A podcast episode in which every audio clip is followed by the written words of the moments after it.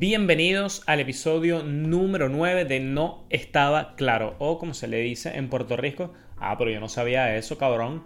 Eh, bienvenidos, bienvenidos al episodio número 9. Bueno, ya estamos casi pisando el episodio número 10. Yo la verdad estoy muy contento.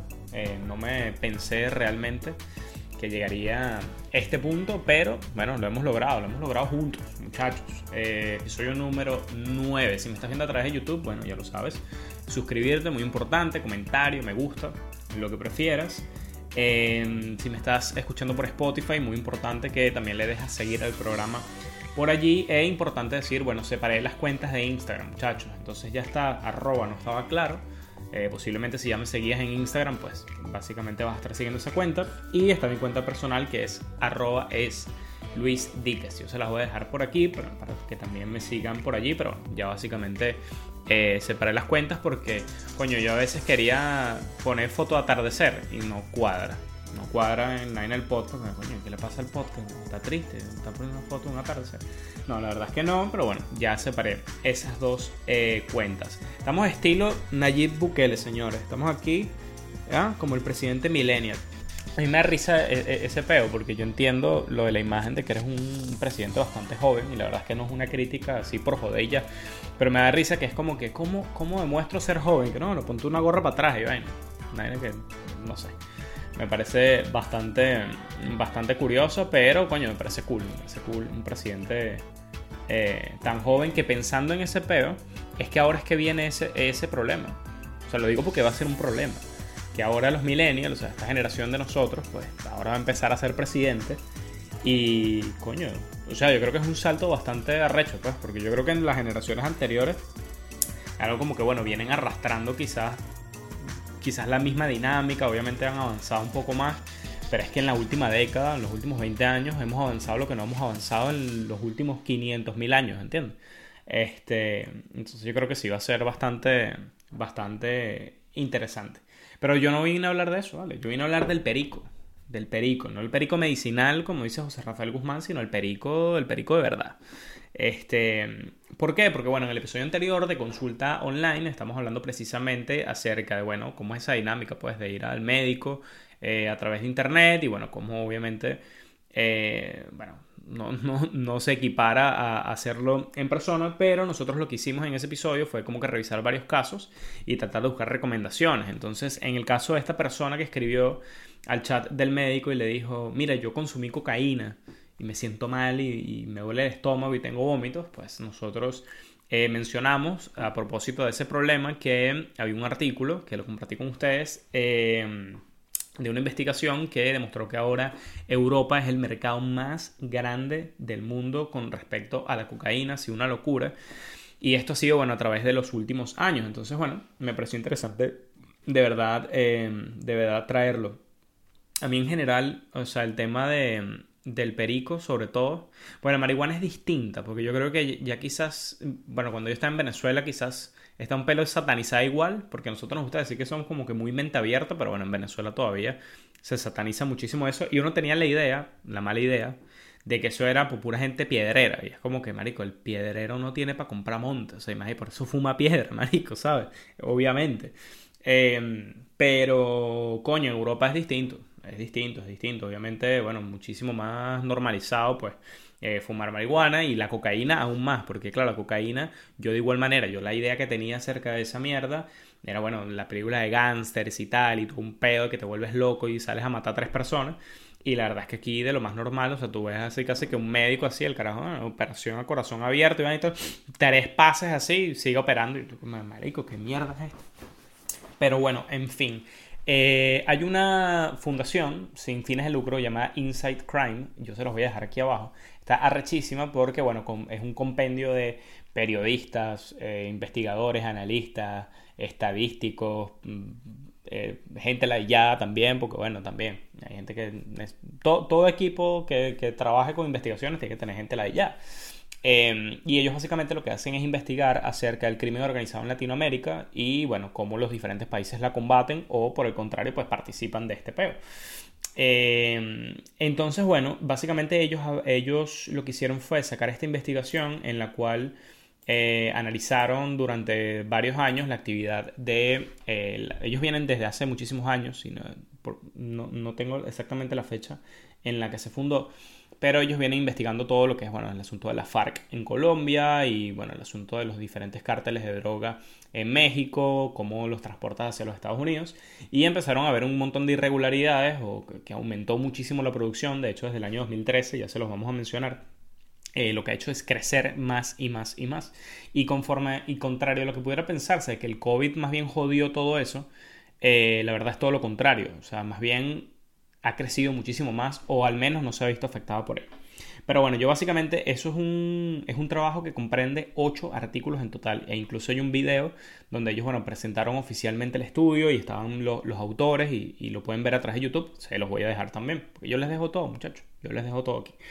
Y lo que hice fue sacar como que lo más importante eh, y lo que más me, bueno, me sorprendió. ¿no? Entonces, primero vamos a hablar de precios. ¿no? Entonces había un gráfico eh, en el cual, ese no se los voy a dejar, ese se van a tener que meter directo en el artículo, en que los precios se mueven entre 20.000 y 30.000 en Portugal. Esto estamos hablando de dólares. Entre 20.000 y 30.000 el kilo de perico en Portugal. Luego, venimos a Irlanda.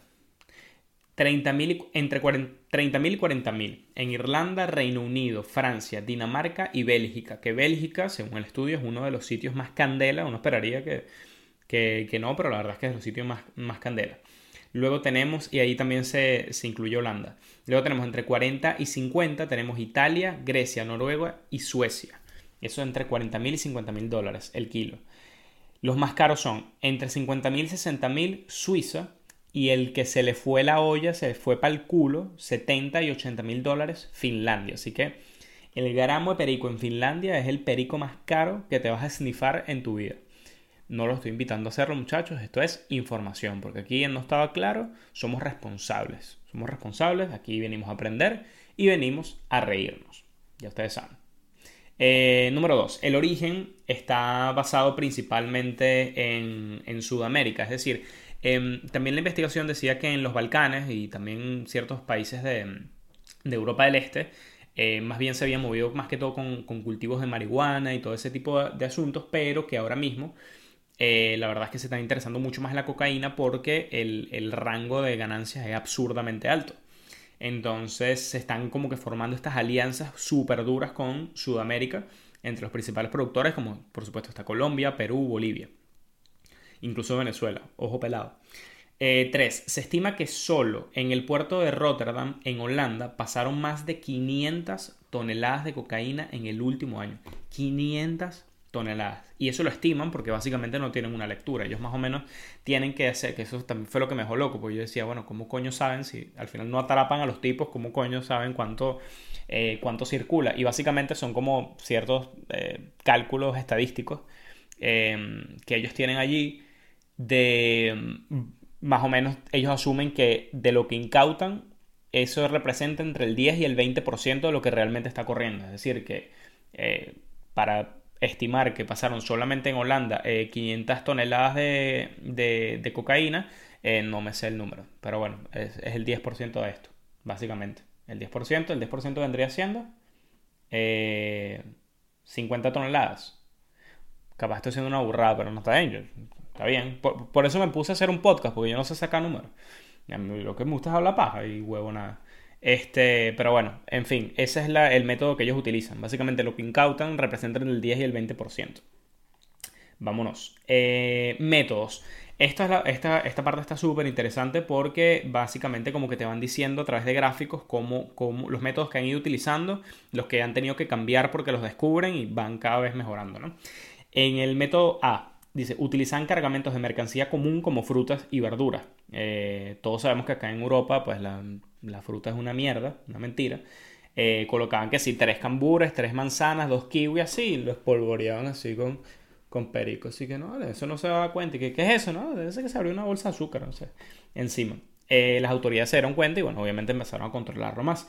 Posteriormente, ¿qué hicieron? Empezaron a usar los contenedores, el contenedor como tal, eh, porque bueno, obviamente entre Sudamérica y, Europa, pues no, hay un puente por el cual por vía terrestre te puedes transportar. Entonces los, medios de transporte más populares es a través de barcos y por supuesto aviones. Entonces los contenedores empezaron en el suelo, en las paredes y en el sistema de refrigeración de estos contenedores empezaron a esconder la droga. Otra vez las autoridades pues los descubrieron. El tercer nivel eh, ya es una locura, es un sello de seguridad. Las aduanas tienen acceso a unos sellos únicos que em, básicamente lo que hacen es cerrar, es como, imagínense, como una cerradura, ¿no? Que le ponen a los contenedores.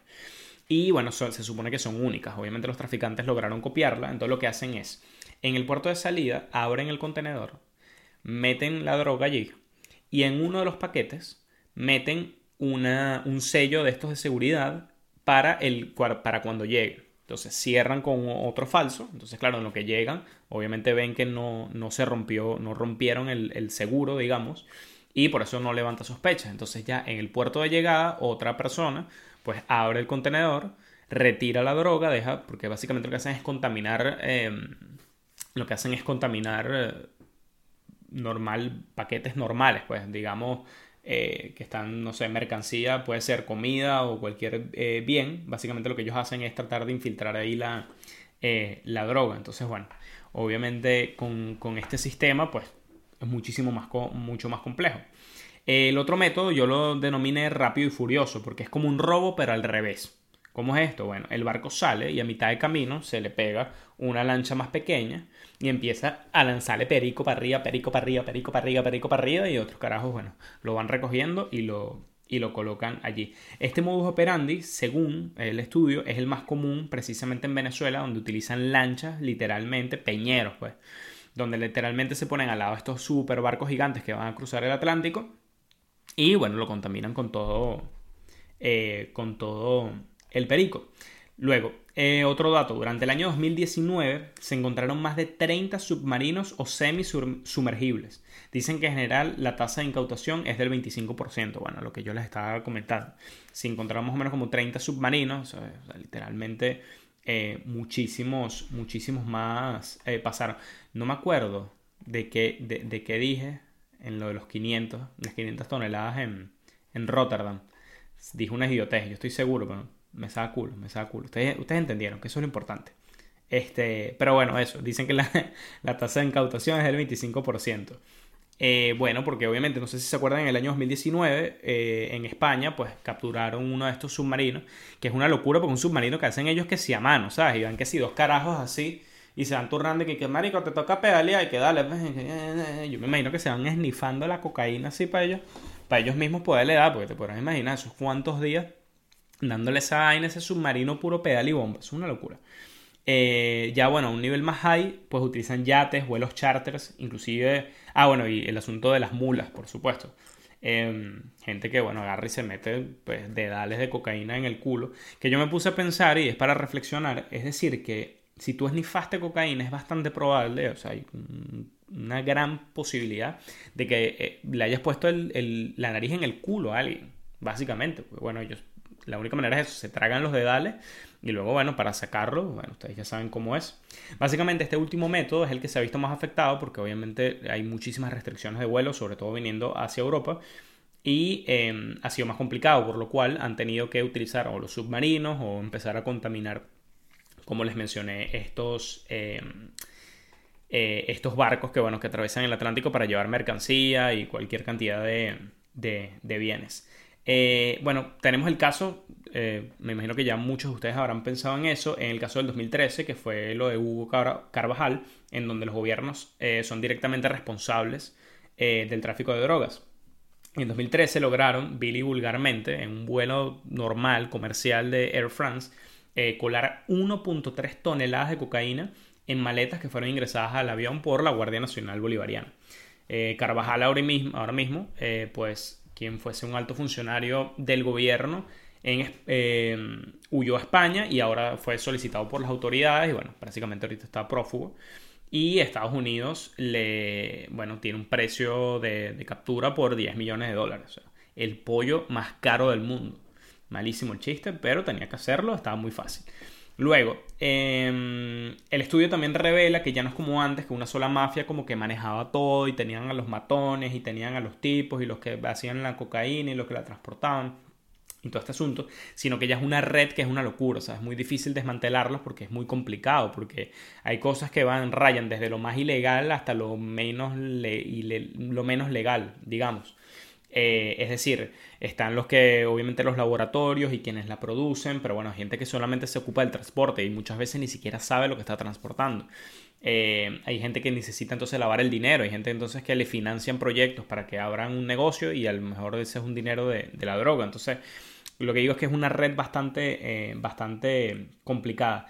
básicamente se divide así, en Latinoamérica están los productores como tal, las redes de envío y los transportadores. En cambio, en Europa encontramos las redes de recepción, compradores al mayor y las, diferentes métodos para lavar eh, el dinero.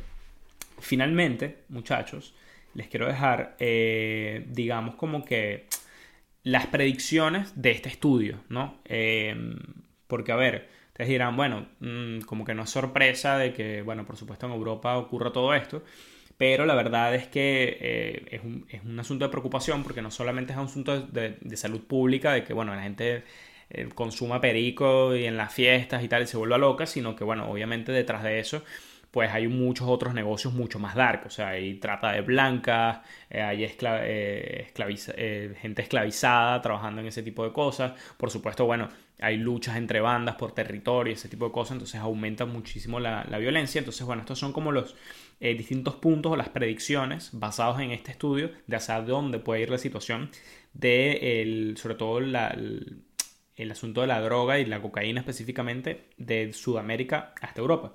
En primer lugar, la producción está en números récords y solo subirá. Es decir, desde el año 2013 no ha hecho nada más que subir y de hecho ahorita está en tiempo récord y, no ven, por lo menos en el futuro próximo, que, que vaya a disminuir, sino todo lo contrario. ¿Por qué? Porque Estábamos hablando que el sitio más económico para conseguir un kilo de cocaína al por mayor es Portugal y se ubica entre 20.000 y 30.000. Y estamos hablando que en los Estados Unidos, donde la DEA obviamente pues, es mucho más dura eh, con las restricciones y siempre están con el asunto de luchando contra estos cárteles de drogas, se consigue un precio aproximado de 28.000 dólares.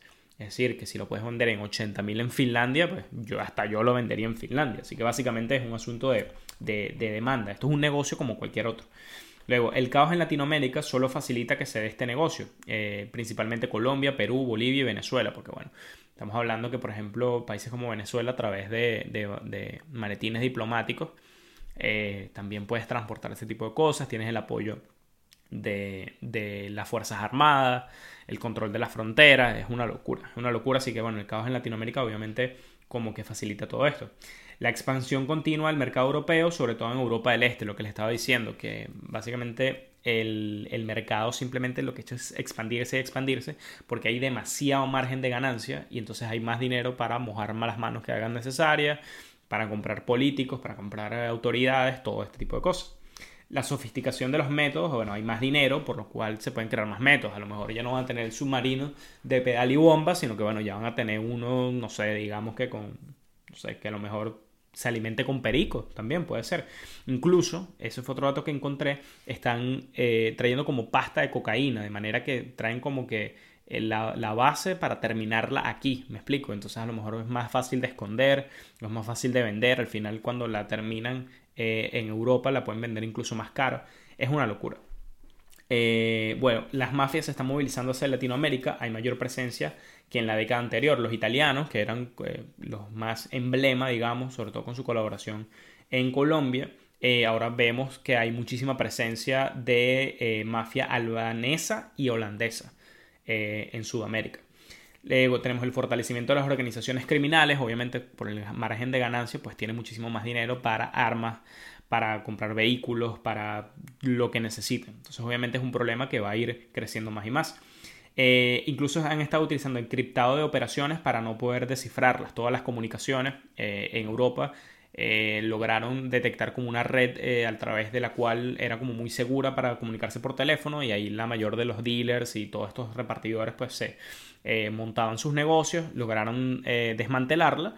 Pero ahora están haciendo conversaciones encriptadas que, bueno, ni que le tires 6 hackers la puedes descifrar.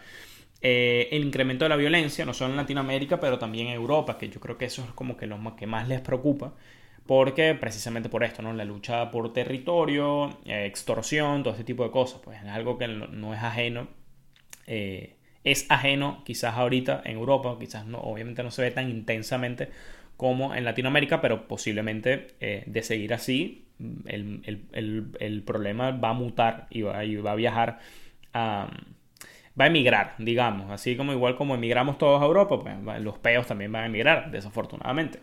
Y luego, para cerrar, por supuesto, yo pensé, yo decía, coño, además, estamos ahorita en COVID, la gente no está rumbeando, la gente no está jodiendo, coño, tiene que haber menos consumo. Bueno, esto también lo, eh, lo pone el, estudio y dice que más bien quizás puede haber un proceso de preparación para que haya suficiente, eh, bueno, haya suficiente cantidad para, para vender, suficiente suministro, digamos.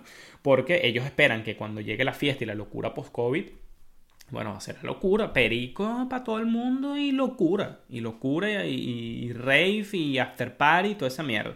Entonces, bueno, para que vean que, bueno, ni siquiera la fiesta se queda fuera de, del estudio, creo que, bueno, obviamente es bastante importante.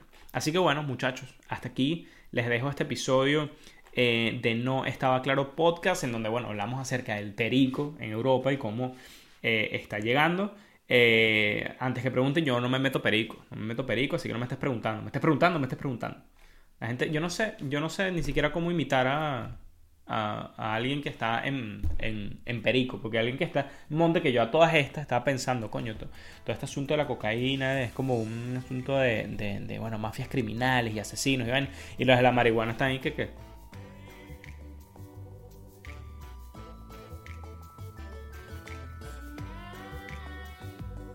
tranquilito, ¿sabes? Yo creo que por eso más nadie, más nadie lo jode. Así que bueno, hasta aquí este episodio de No Estaba Claro Podcast. Eh, muchísimas gracias si llegaste a este punto. Si me estás viendo a través de YouTube, ya lo sabes, comentarios, me gusta, suscribirte importante, Spotify, ya lo sabes, darle a seguir al programa ahí, lo encuentran como No Estaba Claro. Las cuentas de Instagram, ya lo saben, el arroba no estaba claro y arroba es Luis Dique me quieren seguir a mí personalmente. Y nada, nos vemos el próximo, el próximo miércoles. El próximo miércoles traigo una sorpresa, así que va a estar bastante bueno. Eh, me despido, nos vemos el próximo miércoles. Se me cuidan, no consuman perico. Hasta luego.